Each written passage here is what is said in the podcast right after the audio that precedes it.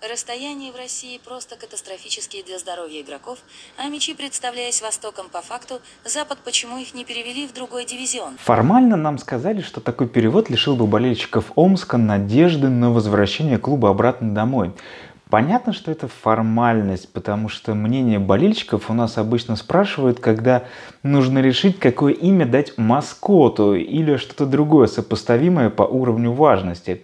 На самом деле лига все равно заинтересована в более-менее равном распределении сил по конференциям и запихивать авангард на запад – где уже есть Sky и ЦСКА, не совсем правильно. То же касается и самого авангарда. Это на Востоке они выиграли конференцию, а на Западе могли бы остановиться и во втором раунде. К тому же и хороших игроков, и хороших работников клуба проще подписывать, находясь в столице. Здесь все ясно. В то же время я не вижу больших проблем и для остальных команд. Посмотрите на календарь. Там нет такого, чтобы кто-то ехал в поездку по сибирским пожарам, потом разворачивался и летел в Балашиху, а потом обратно пилил на Дальний Восток. Все в целом равномерно. Ну да, кому-то придется сыграть на Урале, потом прилететь в Балашиху, а потом отправиться, допустим, в Казахстан. Один раз за сезон съездить в такую поездку – ничего страшного. И вообще, если мерить по прямой, то от Уфы до Омска примерно столько же, сколько от Уфы до Москвы. Поэтому не вижу никакой проблемы в том, что «Авангард» остался на Востоке. По каким критериям выбираются для трансляции игры НХЛ на Евроспорте и КХЛ на Матч ТВ? Учитывается ли число сборников в матче, потому что много игр ЦСКА? И СКА как бы ты сам отбирал? Да тут нет никаких секретов, и уж точно никто с линейкой не сидит и не вымеряет, что вот здесь 8 э, человек, здесь 9 сборников, поэтому берем тот матч, где 9. А, тем более после переезда чемпионата мира на неделю позже у нас и сборников-то в лиге почти не осталось. А, есть пара простых вещей, которые определяют выбор. КХЛ ТВ обладает двумя каналами, стремится показывать примерно поровну всех. Главный критерий выбора при прочих равных здесь качество картинки. То есть очевидно, что трансляция из Нижнего Новгорода, например, или из Челябинска будет приоритетом ниже, чем трансляция из Москвы или Санкт-Петербурга. Затем у Матч ТВ есть э, различные контрактные обязательства по показу биатлона, Формулы-1, футбола и так далее.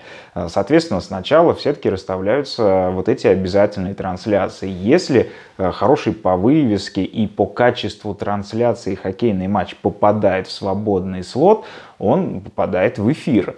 А статусность матча, опять же, определяется не математически количеством сборников, а это просто субъективное мнение конкретных э, ответственных людей. Вот и все. То же самое касается Евроспорта. Было определенное количество матчей, которые по контракту необходимо было разместить по сетке с учетом трансляции других видов спорта. Здесь, пожалуй, да, был приоритет в сторону матчей с участием русских игроков, а в остальном, понятно, также выбирались статусные матчи, матчи с участием лидеров. И э, сам бы я не думаю, что выбирал бы как-то по-другому. Так что здесь, на мой взгляд, все логично. Какие прогнозы на этот сезон? В КХЛ главные фавориты Запада и Востока. Да ничего нового. Единственное, я думаю, что СКА в этом сезоне даст другим командам шанс побороться за второе место в финале конференции. Первое, понятно, будет у ЦСКА. И все равно, мне кажется, от армейского финала на Западе мы никуда не уйдем. Ну, только если радиация из Северодвинска не вмешается. А на Востоке автомобилист взял Дацука и добавил себе этим кубкового опыта, которого им в прошлом году не хватило, квартального, а вместе с ним и Акбарсу на маленьких площадках должно быть удобнее. Авангард не стал слабее, Борис подвез новых легионеров, которые могут выстрелить. То есть э, все те же самые, но пока у меня нет идей, кто в итоге окажется сильнее. Как считаете переход Ткачева в СКА предательство и был ли это выбор в пользу денег? А кого он предал? Салават Юлаев он не предавал. Э, Салават Юлаев получил взамен другого игрока. Национальную хоккейную лигу он тоже не предавал. Свою мечту о ней, ну только вот если ее А так я думаю, что, наверное, не было нормальных предложений, э, чтобы взять и сходу получить односторонний контракт без НХЛовского опыта, надо быть Никитой Гусевым, игроком, который доминировал и в лиге, и в сборной. Поэтому я не считаю, что это тот случай, когда человек должен был бороться со злом, но вместо этого примкнул к нему.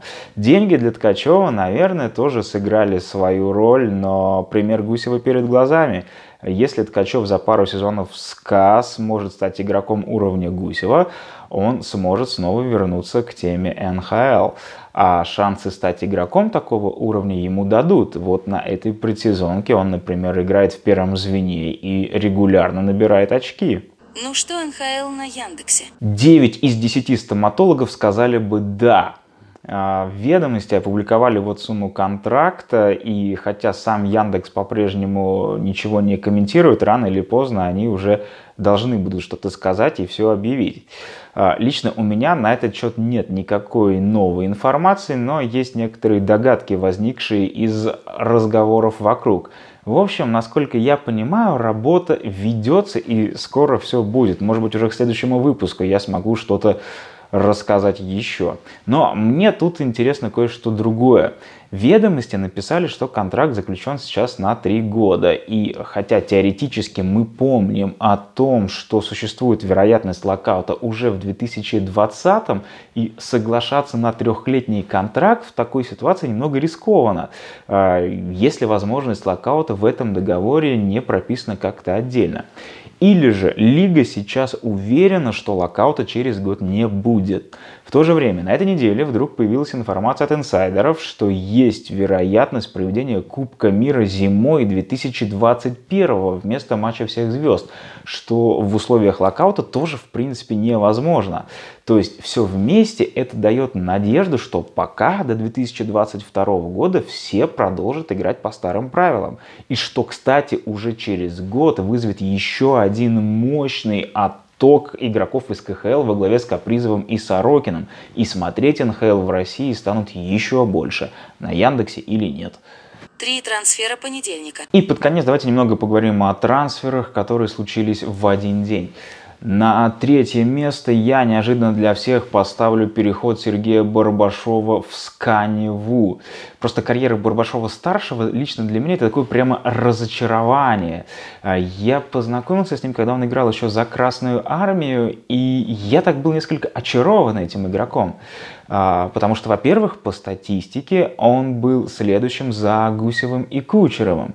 Во-вторых, с Кучеровым я никогда не общался. Гусев был довольно угрюмым букой, и сейчас мы видим, что это по-прежнему не самые разговорчивые персонажи. Ну, по крайней мере, если говорить об общении с журналистами.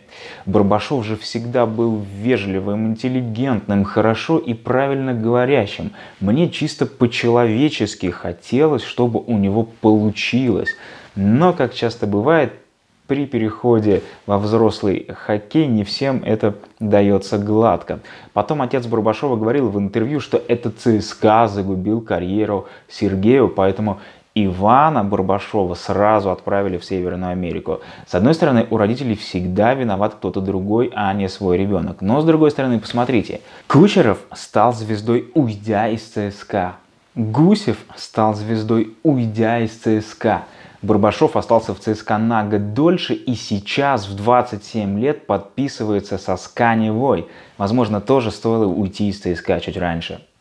На втором месте трансферного понедельника подписание Валерия Нечушкина в Колорадо. Над ним много смеялись из-за ноля голов в прошлом сезоне за Даллас, и я, честно говоря, ждал его в КХЛ. Но вот мне попадался Даллас в прошлом сезоне несколько раз это такая унылая команда была, что смотреть на нее просто невозможно. Там была первая тройка с Радуловым, которая еще хоть что-то, хоть как-то, но все остальное просто мрак. Меньше Далласа за прошлый сезон забили только убожество, зовущиеся Анахайм и Лос-Анджелес. Это слабое оправдание для Нечушкина, конечно, но тем не менее он все равно создавал моменты, попадал в штанги. Я думаю, ему и не везло, и сам он переживал из-за этой серии, поэтому лишний раз нервничал в ответственные моменты. Ну, в общем, все как-то совпало. Теперь я искренне рад, что он не сдался и с упорством покраса лампаса, рисующего свои граффити, будет дальше играть в НХЛ. Тем более Колорадо в предстоящем сезоне вполне способны пошуметь. Но если и этот сезон Нечушкин провалит, то тут уже без шансов. Придется прокатиться в лососевой пушке в сторону дома. Ну и первое место это Эрик Тангрейди в Борис. Вау! Мы никогда не знаем, как получится у того или иного легионера в нашей лиге, но это вот именно тот тип хоккеистов, который нам нужен. В НХЛ по-настоящему не зацепился, но для АХЛ настоящий топ. В то же время возраст 30 лет. Понятно, что в НХЛ он уже не попадет. Идеальный игрок, чтобы пару-тройку сезонов сыграть на высоком уровне здесь. Он не сказать, чтобы снайпер, но очки набирать умеет и обладает хорошими габаритами. Я думаю, реальное усиление для Бориса. Ждем возможности увидеть его в деле. На этом сегодня все. Ставьте лайки, пишите комментарии, подписывайтесь на канал. В пятницу в соцсетях я выложу новый пост, под которым можно будет оставлять вопросы, а в начале следующей недели выпущу новый видос. Спасибо всем за внимание. Не забывайте, что хоккей это интересно и весело. С вами был Андрей Юртаев. До новых встреч в эфире, друзья.